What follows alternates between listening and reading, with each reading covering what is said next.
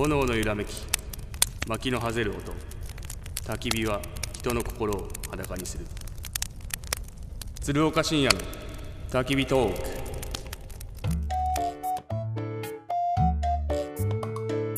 平日の昼間からおじさん二人が何やらボソボソ赤裸々トーク。焚き火に当たって丸裸のつるちゃんふちさん。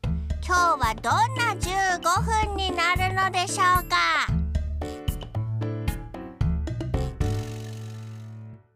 鶴岡深夜の焚き火トーク。このコーナーは廃車中古車買取の鈴木商会。一緒に笑顔に日照。アイングループがお送りします。皆さんこんにちは鶴岡深夜です。皆さんこんにちは HBC アナウンサー淵上博之です。ご無沙汰しております。なんかほんと久しぶりですね。久しぶりです。え？先週先々週はちょっとはい。お休みいただく形になりまして、ね。聞いてくれてたんですか？聞きましたよ。なるほど。もう与永さんと デレデレトークを。全然デレデレじゃないですよ。え？もう本当にいじられたというかはなんかおちょくられたというか、なんかすごい疲れましたね。鼻の下伸びながらおちょくられて。全然鼻の下伸びないです。あそうですか？伸びないです。しっかりとこう仕事なんで。遊びじゃないんで。ええ。藤さん何ですか？久しぶりということで。はい。最近はいはい。6週間ぶりなんですか？あなんかなんでしょうねインスタとか更新しました。ああそうですね。それで見てるから、はい。久しぶりの感じしないのえかな。感じしないんかい？どっちやねんっていう話ですけどね。あんまねしないですけど。でもあってはないので、はい。ちょっと近況報告しましょうよ。そうですね、はい。近況報告お互いベスト3いいですか？あまずじゃあ3位？3位。はい。ベストスコア更新しました。おゴルフ？ゴルフ。はい。私今までゴルフでうん。78がベストだった。んです、すごいですね。78です。はいでも立山さんとかにはもうね、うん。追いつくためにうん。死ぬ死ぬ気で練習してたんですけど、うん。78僕10回ぐらい出したんですよ。ほ1回もね、うん。77出したことなかったんですうよこの前、うん。77うほ出させていただきました。うはようやく壁をぶち破りましたよ。あはあ。やはりこう77出した時はもう全くミスなかったですね。あももうちょっとこうパワーオンできなくても。まあパー72なのでね。そうですね。はい72なので、あとまあだから5オーバーということでね。ってことはまだまだ伸びしろあるな、うん次は76目指して頑張ります。多分だからゴルフをしてる方はすげえと思うけどゴルフをしてない方はなんじゃそりゃっていうね。全くね金銭に触れないと思いますそがれぐらい僕にとっては大事なことだったん。で、もう野球やめてからどこにこの情熱を注ぐんだって、うん。もうこの焚き火トークとうん。郷土期とお。ゴルフ。お。焚き火トーク入っててよかった。野球解説。野球解説は入ってなか野ったの？球解説ももちろん入ってます。まあ今それはじベースなんでね今ねあの耳元でディレクターにささやかれてはっと思い出しましたもんね。野球解説者が本業なんで。あ本業ラジオのパーソナリティ。もうすでに迷走してますもんね。野球解説最近してて自分の解説が毎回同じことを言ってるような気がしてきて。ちょっと壁に当たってる感じがしますね。野球解説の方で近況報告、はそれはえ2位ですか？いいじゃないです。かいいじゃないの？今のは別別々。今は別ですか？はい、あらそうですか。第2位あ第2位第2位いきます。まだ収録してないんですけど、古田の方程式。お。またよわ呼んでいただきました。あら。まだ収録してないです。はい。他局ですけれども。他局ですけども。ええいいですい他いです。局まあ古田さんのね。はい。古田敦也さんのね、はい。YouTube アップされたらぜひ見てくださいドタキャンされることはない。ない。ドタキャンっていうのが言い方悪い。今度は多分おそらく一緒に撮っていただけると思いますんで。ちなみに前回はどういういきさつなんでしたっけ？私が気合い入れていったら、うん。スケジュールが合わずに、うん。別部屋で僕一人でこう収録っていうって形いう形になったと。ジャケットとパンツ新調していったのに、言ったのに。はい、でも憧れの存在古田敦也さんと。に次いよいようん。本当にスタジオで。はい。同じ仕事をできると、じゃあその話はあったらまたちょっとここで話してもらいたいと思います、はい、じゃあで一位。輝く第1位はうん、決まりましたよ。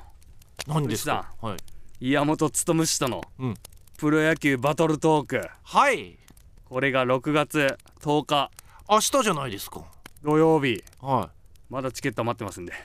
い いやいやチケット余ってるって別に ソールドアウトするものじゃないですからこれ。数決まってる有料配信だから皆さん。いくらでもはい。皆さん。はい。チケットね、うん。値段言いますよ。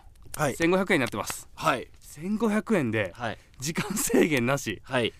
どうなんですか？あのちょっと SNS 上では2人ね、小競り合いみたいなちょっとこう始まってますけど。いやもう私がねあのケチョンケチョンにしてやりますと。無礼講なんで。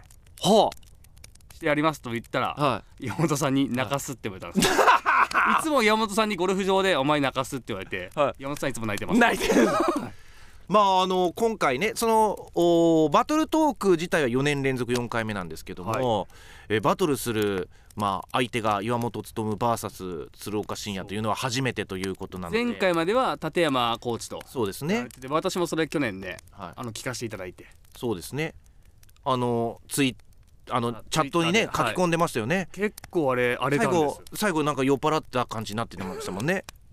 酔っ払ったふりしてたんですあ酔っ払ったふりしてたんです酔っ払ったふりしてた。そんな感じで気軽に、はい。まあ、チャットに書き込んでそれを受けて、まあ、疑問質問に答えるっていう形もできます。まあもちろん、まあ、バトルと言ってますけども、はい。えー意見がねお二人とも同じ意見だったらそれはも振りねそこを掘り下げていけばね。うそうですね。さらにバッチリ握手っていうこともあるかもしれないけれども。多分ないと思います。ないという。違う野球館で野球やってた気がするんで。なるほど、はい。まあね常々一緒にされたくないっていう私が見合わせる路線はた立山さん。っていうね。岩本さんではなかったんで。っていうところから多分始まると思いますので、はい。ぜひですね、えーまあ、有料になりますけどもライブ配信明日です。明日の6月10日土曜日夜8時からになります。パソコンやスマートフォンなどでお楽しみください。ちなみに、はい。まあ、これだけ話してますけども私司会ですから、ですよね。ええ。ですよね。普通に喋ってましたけども、はい。私司会なので、まあ、近況報告っていうか、はい。私にとっても近況報告になりますよね。なるほ ええ。あの見逃し配信もありますので、えーぜひねその時見られないという方でもね、い。チケット購入していただきたいと思います。いやもう1500円のクオリティははい。絶対私たちが保証しますので。おお。もうなんかもう自信があります。はい。HBC のホームページモンスケ TV ストアからぜひチケットお買い求めいただきたいよろしくお願いします。というふうに思います。っ。てことで淵さんのはい。近況報告。そうですね。はい。じゃあ第3位。第3位じゃん。血圧測定器を買いました。来たかそっち系できたか。いやーねあの健康診断ではい。2年連続、あの血圧、はい。高血圧経過観察みたいな感じにないっやてもう家で毎日測ろうと思って血圧測定器買って毎日測ってんですよ。どうですか？測ったら、はい。なんかねもう測ることで緊張して毎回高い数値が出るの。だから測らない方がいいんじゃないのっていうね。毎回だからあれ健康診断より数値高いよってなって。それさらにやばいじゃん。でもう一回測ろうと思ったらもう1回目のやっぱり追い込まれたプレッシャーがあるからもっと高い数字が出るっていうね。それもう測る意味なくないですか？だからいかに平常であの冷静に血圧上がらないようにして測るかっていうのが私の朝の課題ですね。はい。でじゃあ第2位。第2位をお願いします。第2位はですね、0歳児を連れて初めてはい。エスコンフィールドにプライベートで観戦行きました、おいやよかおったです。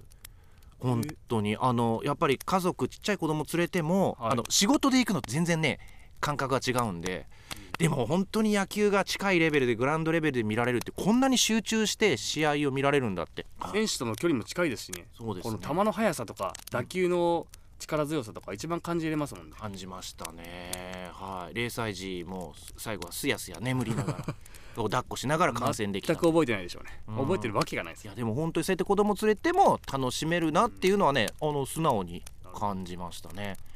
でそれで。じゃあ第1位。第1位お願いします。1位はですね、はい。まあ育休をはい。1ヶ月取得してはい。率直な気持ち。はい。はほにゃららでした。ほにゃららでした。あの育休ではい。初めてまあそういう形で全休したっていう休業するっていう形を経験して思ったのは、はい。まあ私の個人的な感想ですよ。はい。疲れました。疲れたんですか？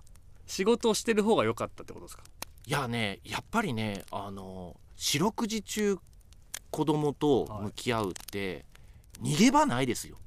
だから世のおまあ、お母さんと母さんっていうかね基本的に今はそうやってお子お子さん産んでから、まあ、お仕事してる、えー女性は産休育休っていう形になりますけど、いや本当にねまあもちろん専業主婦の方も大変だなっていうのは、まあ、もう頭では分かってましたけど、はい。うん、あの仕事してる方がやっぱりその時間は仕事に集中したりとか、仕事してるっていろんなプレッシャーもあったりするけど自分の時間じゃないですか。はい。どういう仕事を進めるっていうのは自分の裁量で進められる。でも子育てって結局子供の時間で動かないといけないから自分の時間で絶対動けないっていうのが一番私は辛い。辛かったっていうかしんどかった、それを経験して。うんまた一回り大きな男になって帰ってき大たんですねきな男にはなってない。でもうーんなのでやっぱりその自分がやりなんかやりたいとかなんとかっていうのを極力やっぱりこうまあ捨て去ることが育休あの育児する上ですごくまあなんだろうストレスを抑えてできることなんだなっていうのも思いましたしまあだからとにかくあのまあ育休するって今までない経験。まあいろんな方にね、はい。あのいろいろまあご負担をおかけしたりとかっていうのもあってですけれどもやっぱり男性の育休ってまあ女性ののためにあるものだなっていうのも思いました。奥さんのためにあるもんだなっていうのも感じましたね。なので奥さんが、えー育休取ってほしいって言ったらやっぱり積男性が育休取ってってで一緒にお手伝いする。それぐらい、まあ、育児って大変なものだったし。私はねしたことないから分かんないですね。あの育児休暇じゃなくて休業っていうところは改めてあのおやす羽伸ばしてお休みっていうわけじゃないっていうのも改めてはい。感じたななんかすてごいもう思いましもう経験した人しか分かんないんででも経験した人がだから今まだ10%台とかね。ここれがまあ2030年には85%まで男性育休取得するって岸田総理はね目標に数値目標を上げたりしてますけどどんどんどんどん増えていくんでそれぞれでいろんな価値観とか感想とか出てくると思いますけどまあ私は子供にずっと四六時中向き合うっていうのは本当大変だなっていうのもすごく感じた。育休でした。はい、あの本当に皆さん、はい、育休ちょっと取らせていただいてありがとうございます。またこれからお願いします。よろしくお願いします。ありがとうございました。炎の揺らめき、薪のはぜる音。